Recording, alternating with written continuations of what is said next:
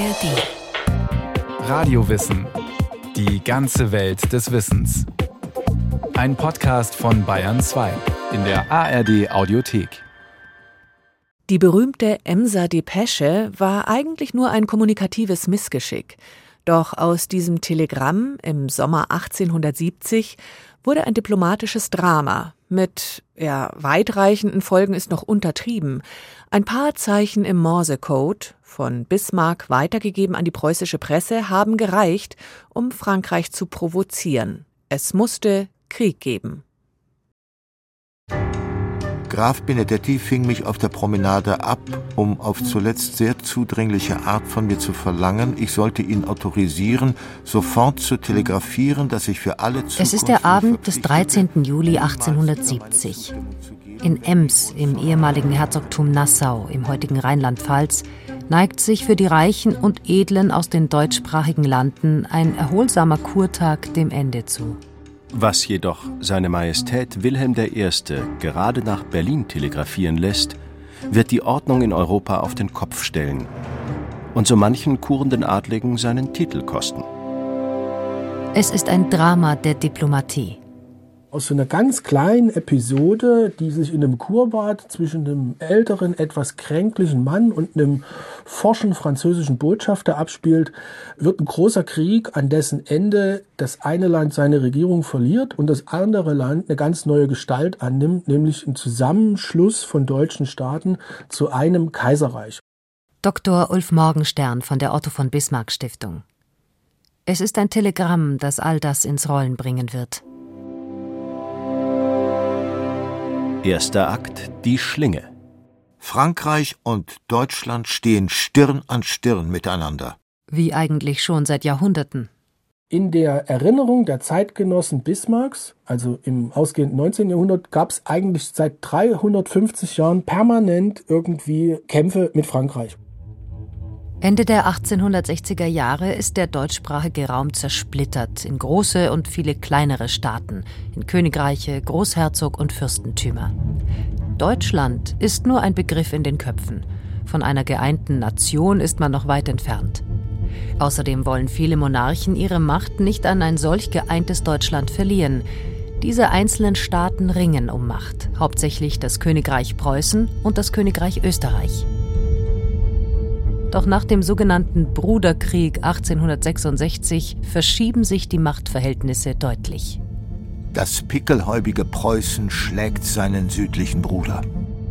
Und was macht dieser Sieger? Dieser Sieger sichert sich eine Kriegsbeute in Deutschland, indem er einzelne deutsche Staaten okkupiert und in seinen Machtbereich einfach eingliedert, die auf der Seite Österreichs gestanden haben. Das ist zum Beispiel das Königreich Hannover. Das ist seitdem verschwunden. Das ist schon Paukenschlag damals gewesen, dass ein Königreich ein anderes Königreich einfach schluckt und damit ja eigentlich diesen monarchischen Gedanken, wonach die alle von Gott eingesetzt sind und legitimiert sind, ziemlich beiseite wischt, ja, unter machtpolitischen Gesichtspunkten, zack, das ist dieser König von Hannover halt verschwunden. Und das geht auch mit einem Monarchen in Hessen so. Die freie und Reichsstadt Frankfurt wird äh, von Preußen äh, geschluckt. Also Preußen ist innerhalb Deutschlands auf einmal viel größer geworden und seinen Nachbarn, allen voran dem mächtigen Frankreich, gefallen diese Entwicklungen gar nicht.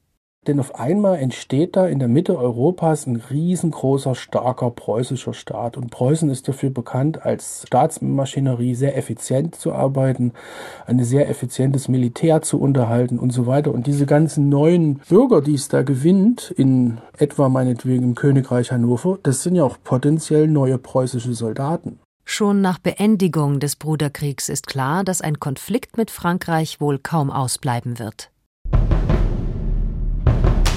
Revanche pour Sadova, Revanche pour Sadova, Revanche pour Sadova. Rache für Sadova, also für den preußischen Sieg über Österreich beim böhmischen Sadova und König Kretz. Das fordern einige französische Politiker seitdem lautstark. Ich nahm als sicher an, dass der Krieg mit Frankreich auf dem Wege zu unserer weiteren nationalen Entwicklung sowohl der intensiven als der über den Main hinaus extensiven notwendig werde geführt werden müsse, und dass wir diese Eventualität bei allen unseren Verhältnissen im Innern wie nach außen im Auge zu behalten hätten. So der preußische Ministerpräsident Otto von Bismarck in seinen Memoiren Gedanken und Erinnerungen. Zum Schutz Deutschlands gegen Frankreich schmiedet er im Jahr 1866 für Preußen mit den süddeutschen Staaten, also Bayern, Württemberg und Baden, die Schutz- und Trutzbündnisse. In einem Kriegsfall würden ihre Armeen gemeinsam unter preußischem Befehl gegen die Angreifer kämpfen. Diese Bündnisse bleiben allerdings zunächst geheim. Der preußische Ministerpräsident macht die Einigung der deutschen Staaten an einem potenziellen Krieg fest, der auch in Frankreich gefordert wird. So ist es nur eine Frage der Zeit, bis sich ein geeigneter Anlass ergibt und das Drama seinen Lauf nimmt. Militärputsch in Spanien. Militärputsch in Spanien.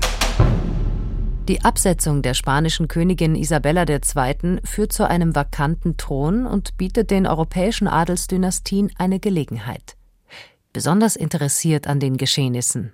Napoleon III., Kaiser der Franzosen und Nachbar Spaniens der spitzbärtige Neffe des berühmten Napoleon Bonaparte, der die riesigen Fußstapfen seines Onkels mit Prachtbauten in Paris und Kolonialerfolgen in Nordafrika auszufüllen weiß. Er ist im Wortsinne als Tiger gesprungen und als Bettvorleger gelandet. Der ist innenpolitisch ziemlich schwach, weil er eben zunächst mal gewählt war als Präsident und sich dann selbst zum Kaiser gemacht hat und jedenfalls sehr von der Gunst des Parlaments in Frankreich abhängig ist und er kompensiert diese innenpolitische Schwäche durch wirklich lautstarkes Säbelrasseln nach außen. Frankreich soll wieder so mächtig werden wie zu Zeiten seines berühmten Namensvetters Napoleon. Und dieser Gedanke ist natürlich ein absoluter Gegensatz dazu, dass in der Mitte von Europa Preußen auf einmal so stark wird. Auf der anderen Seite dieses Interessenskonflikts König Wilhelm I. von Hohenzollern, König des erstarkten Preußens. Wilhelm I., von den Revolutionswirren in Frankreich traumatisiert und eigentlich nicht als König vorgesehen. Doch als sein Bruder erkrankt, übernimmt er 1862 den Thron. Damals ist er schon Mitte 60 und im Jahre 1870 in den Augen seiner Zeitgenossen ein alter Mann mit grauem Backenbart. Als sich also die Generäle Juan Prim und Francisco Serrano Dominguez im Namen Spaniens auf die Suche nach einem König machen, der ihre neue konstitutionelle Monarchie anführt, horchen die Monarchen in Frankreich und Preußen auf. Auftritt Leopold von Hohenzollern-Sigmaringen. Denn es ist ausgerechnet ein Prinz aus der katholischen Linie des preußischen Königshauses, dem von den spanischen Generälen das Amt angeboten wird. Der gut aussehende Jungspund aus Süddeutschland hat den Auftritt seines Lebens. Und der liebäugelt am Anfang auch erst mit dieser Idee, denn zu Spanien gehört damals noch ein Weltreich dazu. Und Hohenzollern-Sigmaringen ist nun wirklich ein absolut nachgeordnetes kleines Geschlecht. Das wäre also für die der ganz große Wurf, wenn das klappen würde. Doch Frankreich würde in der Falle sitzen, mit einem Hohenzollern als Herrscher im Osten und im Süden. Die Schlinge zieht sich immer weiter zu. Am 19. Juni 1870 erklärt Prinz Leopold sich bereit, sich für den spanischen Thron zur Wahl zu stellen. Mit der Erlaubnis des Dynastieoberhauptes Wilhelm I. Nun wäre es an der spanischen Ständeversammlung, einen neuen König zu ernennen. Am 20. Juli soll das geschehen. Zweiter Akt. Das Telegramm.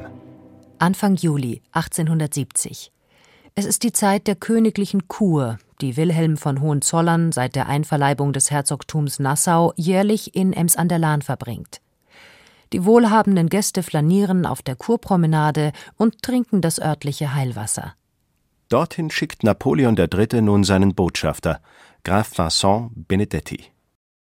Also Benedetti ist der französische Botschafter in Berlin und damit eine der wichtigsten diplomatischen Figuren auf dem europäischen Kontinent und mit Sicherheit eine hohe politische Kapazität. Das Problem ist, er hat einen etwas ungezügelten und wilden Chef in Paris, nämlich den französischen Kaiser. Die Regierung fordert von ihm Dinge, die eigentlich nur umzusetzen sind, wenn man diese diplomatische Kontenance und Zurückhaltung und äh, das Antichambrieren etwas zurückstellt und forsch auftritt. Nach mehreren Audienzen in Ems hat er den preußischen König endlich überzeugt, die Kandidatur von Hohenzollernprinz Leopold zu unterbinden. Sinon, c'est la guerre. Ansonsten gibt es Krieg. Am 12. Juli verkündet Leopolds Vater Karl Anton den Verzicht seines Sohnes. Damit sollte die Geschichte eigentlich ein Ende haben. Doch Frankreich fühlt sich dadurch noch nicht ganz in Sicherheit. Am selben Abend erhält Benedetti per Telegramm den Auftrag, König Wilhelm noch einmal aufzusuchen. Am 13. Juli spricht er bei dem preußischen Monarchen vor, doch der ist bereits zu seinem vormittäglichen Flaniergang auf die Emser Kurpromenade aufgebrochen. Benedetti eilt ebenfalls dorthin, erblickt den König und spricht ihn einfach an. Für alle Zeiten soll das Geschlecht der Hohenzollern auf den spanischen Königsthron verzichten, und Ihre Majestät König Wilhelm soll sich verpflichten, diesen Verzicht durchzusetzen. Zuerst einmal hat der König höchst selbst zu diesem Zeitpunkt noch keinerlei Nachricht dazu erhalten, dass Leopold tatsächlich seine Kandidatur zurückgezogen habe, und er sei des Weiteren weder befugt noch willens, derartige Versprechen zu machen. Da muss sich natürlich so ein Monarch in seiner Ehre gekränkt fühlen, denn er kann ja nicht für alle seine Nachfolger in der Zukunft eine politische Option kategorisch ausschließen. Er will das einfach nicht. Das verletzt sein Machtgefühl, sein Ehrgefühl, seine Souveränität. Etwas später wird nun auch dem preußischen König mitgeteilt, dass die Kandidatur der Hohenzollern aufgehoben sei. Er setzt Graf Benedetti darüber in Kenntnis und befiehlt einem Mitarbeiter, seine Regierung in Berlin über die unschöne Begegnung mit dem französischen Botschafter zu unterrichten. Heinrich Abeken, preußischer Geheimrat, bekannt als die Feder Bismarcks, setzt nun dieses Schreiben für den König auf. Der war ziemlich langweilig als Typ, aber extrem beflissen als diplomatischer Mitarbeiter. Das sind vielleicht Charaktereigenschaften, die sich nicht ausschließen, sondern sogar bedingen. Und der ist derjenige, der diese berühmte Emser Depesche formuliert. Und er beschreibt das sehr drastisch. Graf Benedetti fing mich auf der Promenade ab, um auf zuletzt sehr zudringliche Art von mir zu verlangen, ich sollte ihn autorisieren, sofort zu telegrafieren, dass ich für alle Zukunft mich verpflichtete, niemals wieder meine Zustimmung zu geben, wenn die Hohenzollern auf ihre Kandidatur zurückkämen wie frech und ungehobelt und eigentlich allen Geflogenheiten widersprechend dieser Benedetti auf äh, den König zugegangen sei. Und es passt aber eigentlich nicht zu dem ruhigen Typen und zu diesem ganz beflissenen, dauerhaften, fleißigen äh, Schreibtischarbeiter. Dritter Akt. Der letzte Tropfen. Berlin. Der Abend jenes 13. Juli 1870. Im Speisezimmer diniert der preußische Ministerpräsident soeben mit zwei Generälen, als das Telegramm, die Emser Depesche, eintrifft. Bismarck, der wegen seiner Monarchietreue, seinen Taktierfähigkeiten und seiner Gerissenheit bis an die Spitze Preußens gekommen ist. Ein Politiker, der für seine Taten zu einem politischen Mythos stilisiert werden wird. Nachdem mir die Entzifferung überbracht war, welche ergab, dass Abeken das Telegramm auf Befehl seiner Majestät redigiert und unterzeichnet hatte, las ich dasselbe meinen Gästen vor, deren Niedergeschlagenheit so tief wurde, dass sie Speise und Trank verschmähten. So zumindest stellt Bismarck es in seiner Autobiografie dar. Ob sich diese Begebenheit so abgespielt hat, wie es Bismarck schildert, daran gibt es Zweifel von Historikern, die auch andere Erzählungen in seinem Memoirenwerk mit gutem Recht anzweifeln. Aber im Ergebnis macht das keinen großen Unterschied. Denn mit Abekens Vorlage beginnt Bismarck sein eigenes politisches Spiel. Seine Majestät stellt Eurer Exzellenz anheim, ob nicht die neue Forderung Benedettis und ihre Zurückweisung sogleich sowohl unseren Gesandten als in der Presse mitgeteilt werden sollte. So hatte Abeken das Telegramm aus Ems enden lassen. Wie gut, dass der Ministerpräsident gerade die beiden führenden preußischen Generäle, den Kriegsminister Albrecht von Rohn und den Chef des Generalstabs Helmut von Moltke, zu Gast hat. So kann er sich zunächst nach dem Zustand der preußischen Armee erkundigen. Ein Krieg mit Frankreich, für den sei man gewappnet, lautet die Antwort der Militärs. In dieser Überzeugung machte ich von der nur durch Abecken übermittelten königlichen Ermächtigung Gebrauch, den Inhalt des Telegramms zu veröffentlichen und reduzierte in Gegenwart meiner beiden Tischgäste das Telegramm durch Streichungen, ohne ein Wort hinzuzusetzen oder zu ändern. So schreibt Bismarck in seinen Memoiren. Also er kürzt das ja mit zwei Intentionen. Er will die Hauptmessage zuspitzen und aber gleichzeitig noch ein bisschen anderen Sprengstoff rausnehmen. A. Beke hat damit für Bismarck die Steilvorlage geliefert, um den Franzosen eine Provokation über den Rhein hin zuzurufen als Zeitungsnachricht, der sie nicht mehr aus dem Weg gehen können. Nachdem die Nachrichten von der Entsagung des Erbprinzen von Hohenzollern der kaiserlich-französischen Regierung, von der königlich-spanischen amtlich mitgeteilt worden sind, hat der französische Botschafter in Ems an seine Majestät den König noch die Forderung gestellt, ihn zu autorisieren, dass er nach Paris telegrafiere, dass seine Majestät der König sich für alle Zukunft verpflichte, niemals wieder seine Zustimmung zu geben, wenn die Hohenzollern auf ihre Kandidatur wieder zurückkommen sollten. Seine Majestät der König hat es darauf abgelehnt, den französischen Botschafter nochmals zu empfangen und demselben durch den Adjutanten vom Dienst sagen lassen, dass seine Majestät dem Botschafter nichts weiter mitzuteilen habe. So liest man in der preußischen Presse am Morgen des 14. Juli. Ein Skandal. Ein Affront. In wenigen Stunden erreicht diese Nachricht auch Paris und den Kaiser der Franzosen. Und das ist für die Franzosen eine ganz furchtbare Provokation, denn für die muss das ja wie Hohn wirken, dass der Botschafter in Preußen, dieser Benedetti, von dem König so abgebügelt wird. Der fordert was und beißt komplett auf Granit bei dem König. Und da fühlen die sich gedemütigt, also erstens von dem Gesprächsverlauf und Gesprächsergebnis und dann davon, dass die Preußen das einfach veröffentlichen und sagen, seht mal her, so ein einfacher dahergelaufener französischer Botschafter, der kann ja nicht einfach mit unserem König so umgehen und unser König hat das so und so aus der Welt geschafft. So stark sind wir, so schwach sind die Franzosen. Oder so frech sind die Franzosen Franzosen und hinterher müssen sie einsehen, dass sie auch schwach sind. Und diese Provokation hat also in Frankreich so tief gesessen. Revanche pour Sadova! Revanche pour Sadova! Die, die schon lange nach einem Krieg schreien, bekommen nun endlich, was sie wollen.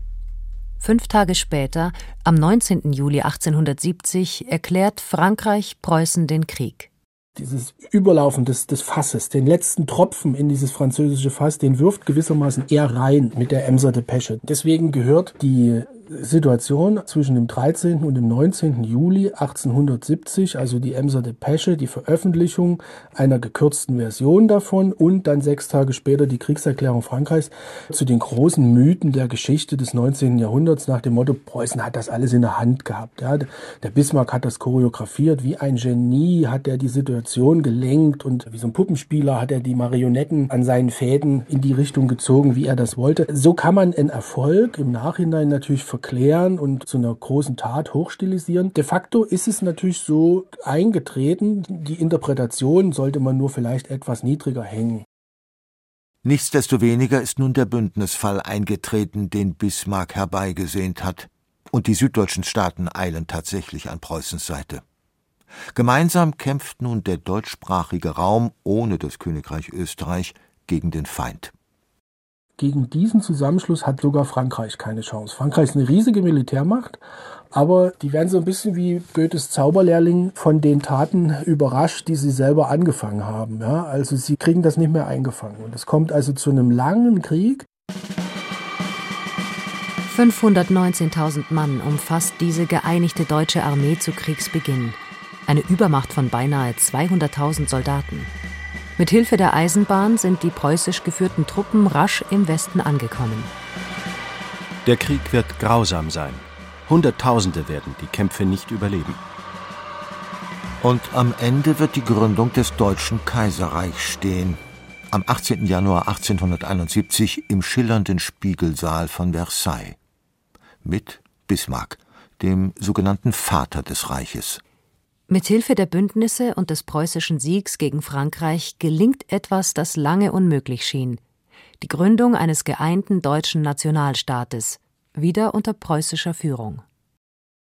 Aber natürlich, die Nationalbewegung, die über viele Jahrzehnte keinen richtigen Kanal gefunden hat, auf dem sie sich durchsetzen konnte, die ist von Bismarck, wenn Sie so wollen, gehijackt worden mit diesem Reichseinigungsprojekt unter preußischer Führung. Und danach, zack, gab es einen Kaiser, es gab dieses Deutsche Reich. Das hat in der ersten Jahreshälfte 1871 sich auch schon eine eigene Reichsverfassung gegeben und dahinter konnte man dann auch nicht mehr zurücktreten. Verrückt. Also das sind jemand, der gegen Revolution war und gegen die Nationalbewegung, die Nationalbewegung dann zu seiner eigenen Sache gemacht hat. Das ist schon eigentlich eine ziemliche Ironie der Geschichte. Doch das Drama hat ein tragisches Ende für alle Figuren. Die ehemaligen Monarchen, Fürsten und Grafen gehen ohne ihre Staatssouveränität ab und überlassen dem 70-jährigen und unfreiwilligen Kaiser Wilhelm das Rampenlicht.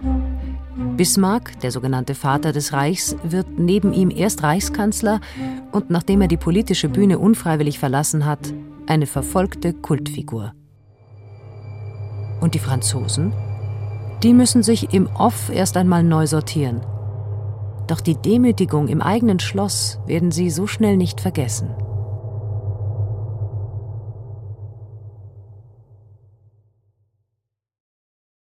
Eine folgenschwere Begegnung auf der Kurpromenade in Bad Ems und wie die politische Bühne im Europa der 1870er Jahre dadurch auf den Kopf gestellt wurde. Wer mehr darüber wissen will, wie westliche Großmächte im 19. Jahrhundert miteinander konkurriert haben, da wäre die Radio-Wissen-Folge spannend Das alte Russland und Japan. Imperium trifft Märchenland.